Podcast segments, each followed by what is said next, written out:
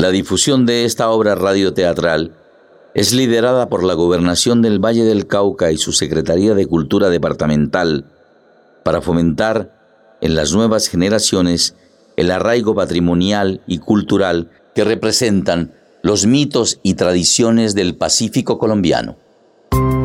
Radio Esquina presenta El Riviel, versión libre de la leyenda del Pacífico colombiano.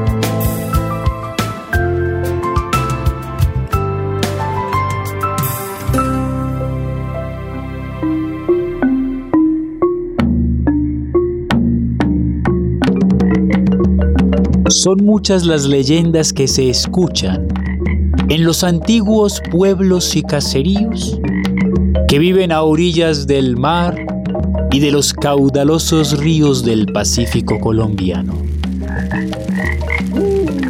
A orillas de los ríos Napi y Guapi, arriba de San Francisco y por los lados de Guajuí, sucedieron muchas cosas. Es de noche. Bajo una ramada de palma seca, la candela dibuja la silueta de la abuela junto al fogón. Sentados en el piso de tierra seca, sus nietos, Juan, Hortensia y María, comen y escuchan alrededor del fogón de leña el relato de su abuela. ¿Qué otras cosas sucedieron, abuela? Cuente, abuela, cuente. Sí, abuela, cuente, cuente. Está bien. Esta es la última historia que les cuento por esta noche. Terminan de comer, lavan su plato y se van a dormir. Sí, abuela. claro que sí. Se lo promete. Hay muchas versiones de la historia del Riviel. Unos dicen que era un barco fantasma de la época de los piratas que llegó a nuestras costas buscando oro, pero encalló y murieron todos sus tripulantes y que desde ese entonces el barco aparecía y asustaba a los pescadores. Pero no, no, no, esa no es. No, abuela, esa no es. Esa es la historia de El Marabelí, que nos contó la otra noche. El barco bonito, ese que se llevaba las almas de los perdidos. Exacto, qué buena memoria tienen. Sí, sí, el barco ese donde llamaban a las almas por su nombre.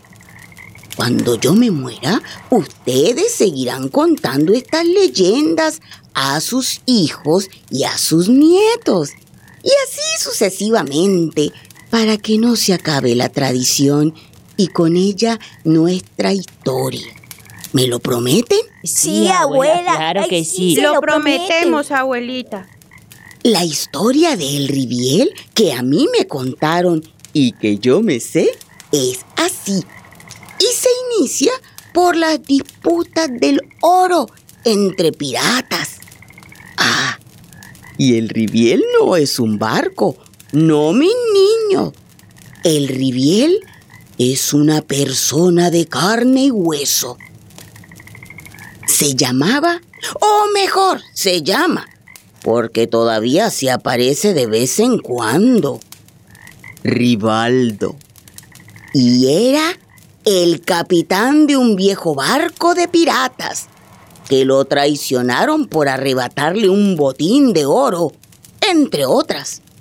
Pues la verdad es que Rivaldo era un déspota, un patán, y sus marineros no lo querían ni poquito. Un día...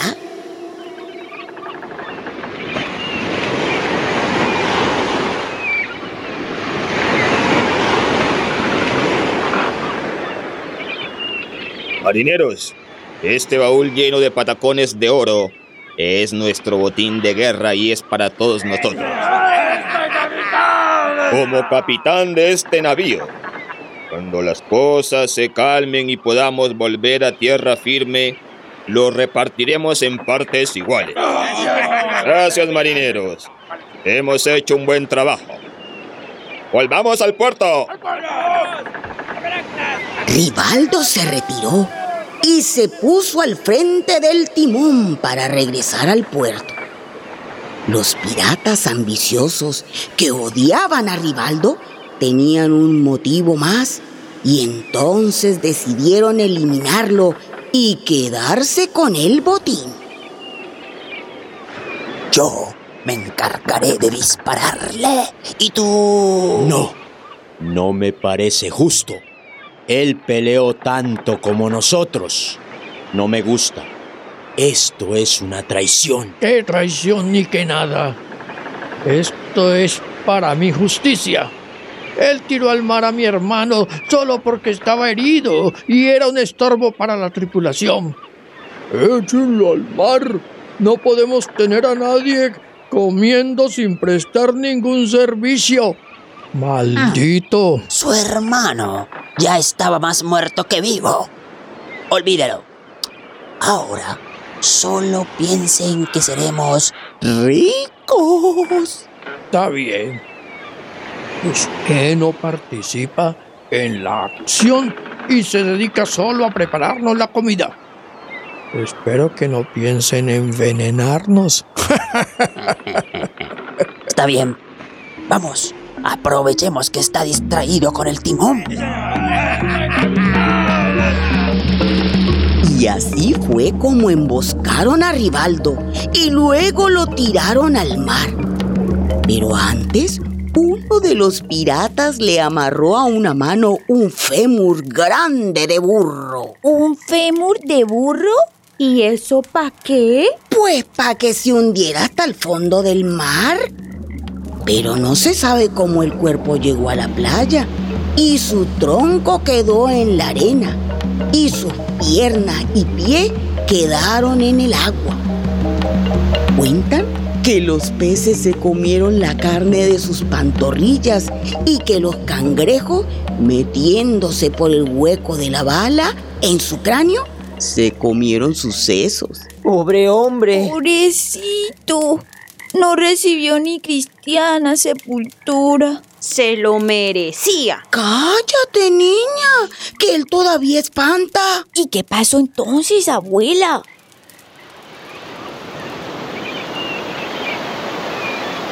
A la mañana siguiente, él se levantó de ahí y comenzó a caminar en la playa con sus patas de esqueleto, como si estuviera vivo, y empezó a deambular de pueblo en pueblo y a navegar por el mar y sus esteros.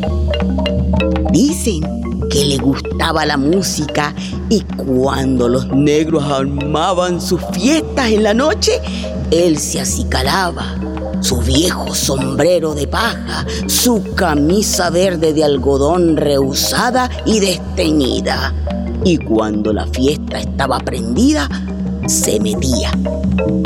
Todos creían que era un viejo borrachín y lo dejaban estar solo en un rincón, desde donde observaba la fiesta y sobre todo a las muchachas. Ay, ¿y las muchachas le paraban bolas? Claro que sí, pues era muy simpático y halagador. ¡Ay, qué horrible! Entonces ese Riviel era un zombie. Abuela, ¿y cuando no hay fiesta ni borrachos para chuparle los sesos? ¿De qué se alimentaba el demonio ese? ¡De cangrejo! Pues si ellos se lo comieron a él, él ahora, en venganza, se los come. ¿Será por eso que a veces uno encuentra tanto cascarón de cangrejito tirado por los manglares? Sí, mi niña.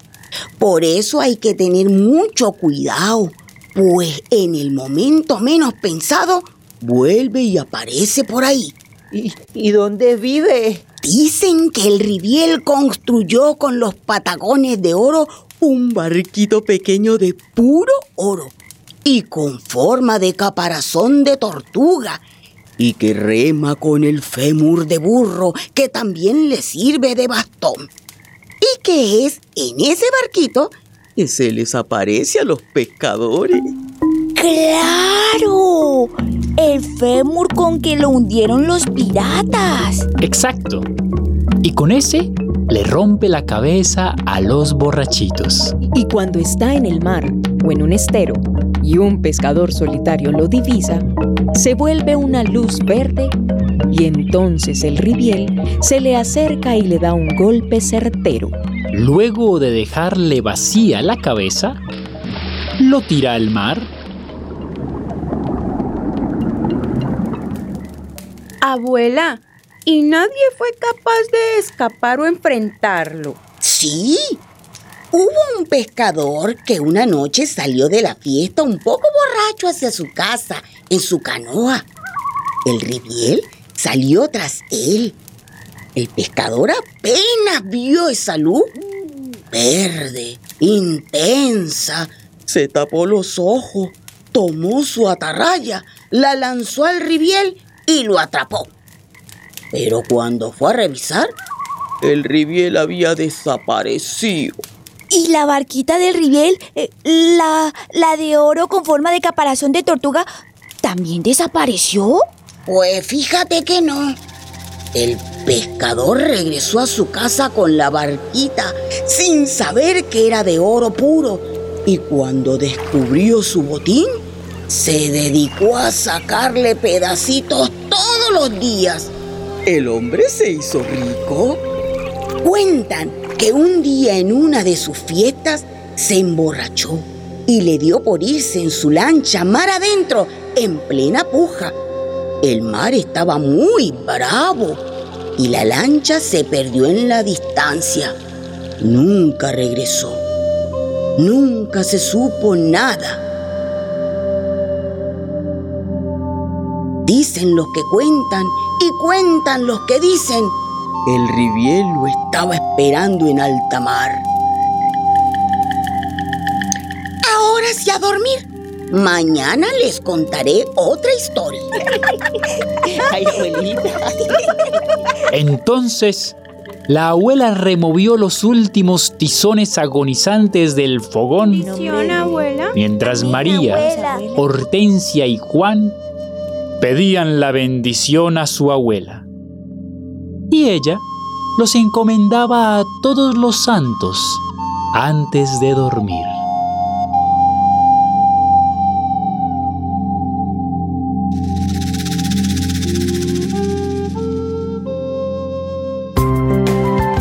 Radioteatral, Orlando Cajamarca Castro y Alfredo Valderrama.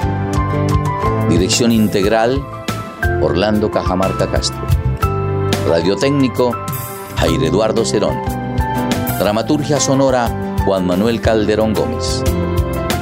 Radioactores. Robin Harold Rendón, narrador. Adriana González, abuela. Victoria Eugenia Giraldo, Hortensia.